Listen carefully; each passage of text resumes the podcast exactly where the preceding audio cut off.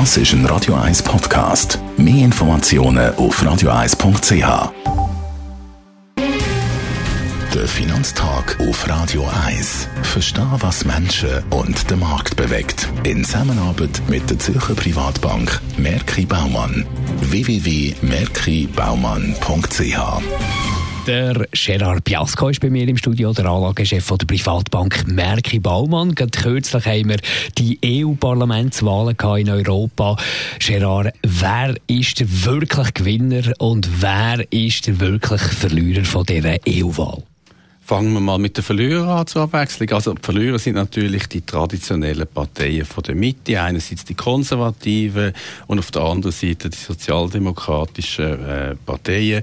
Äh, aber nicht so starke Verlierer, wie man vielleicht befürchtet hat. Gewinner sind eher die polarisierenden Parteien. Das sind einerseits natürlich die nationalistischen Parteien oder wie man sagt, populistische. Auf der anderen Seite auch Lüter, Lüter werdende Grüne, nicht nur die normal bekannten äh, Grünen äh, Politiker. Insgesamt wird es mehr Polarisierung geben, das ist ganz klar. Vor allem, es ist auch ein Trend zu Nationalismus, aber eben nicht so stark wie befürchtet. Was haben die Wahlen für Auswirkungen auf die EU-Wirtschaftspolitik?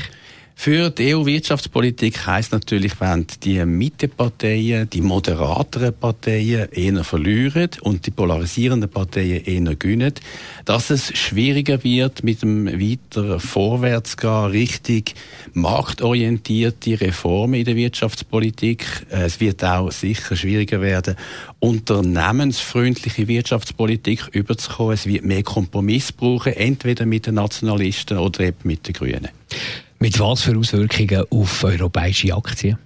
Für die europäischen Aktienmärkte, äh, glaube ich, ähm, heißt es eigentlich, es wird weiterhin eher äh, durchzogen sein. Es wird äh, schwieriger werden, in den europäischen Aktienmärkten von der Wirtschaftspolitik her verglichen mit Amerika, wo schon eher eine unternehmensfreundliche Wirtschaftspolitik ja ähm, schon vor dem Trump angefangen hat und noch sich verstärkt hat.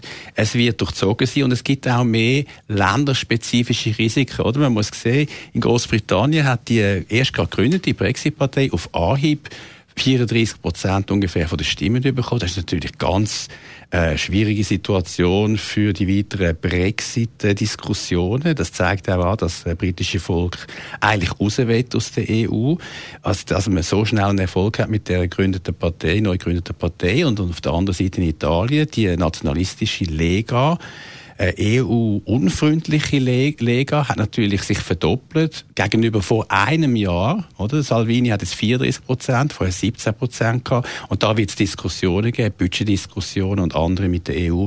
Also italienische und äh, britische Aktienmärkte werden mehr Schwierigkeiten haben als schon vorher. Und vorher ist es auch schwierig gewesen. Danke für die Einschätzung. Gerard Piasco, Anlagechef der Privatbank Merki Baumann.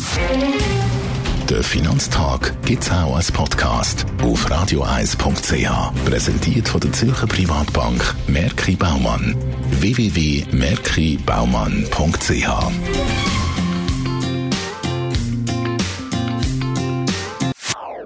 Das ist ein Radio 1 Podcast. Mehr Informationen auf radioeis.ch.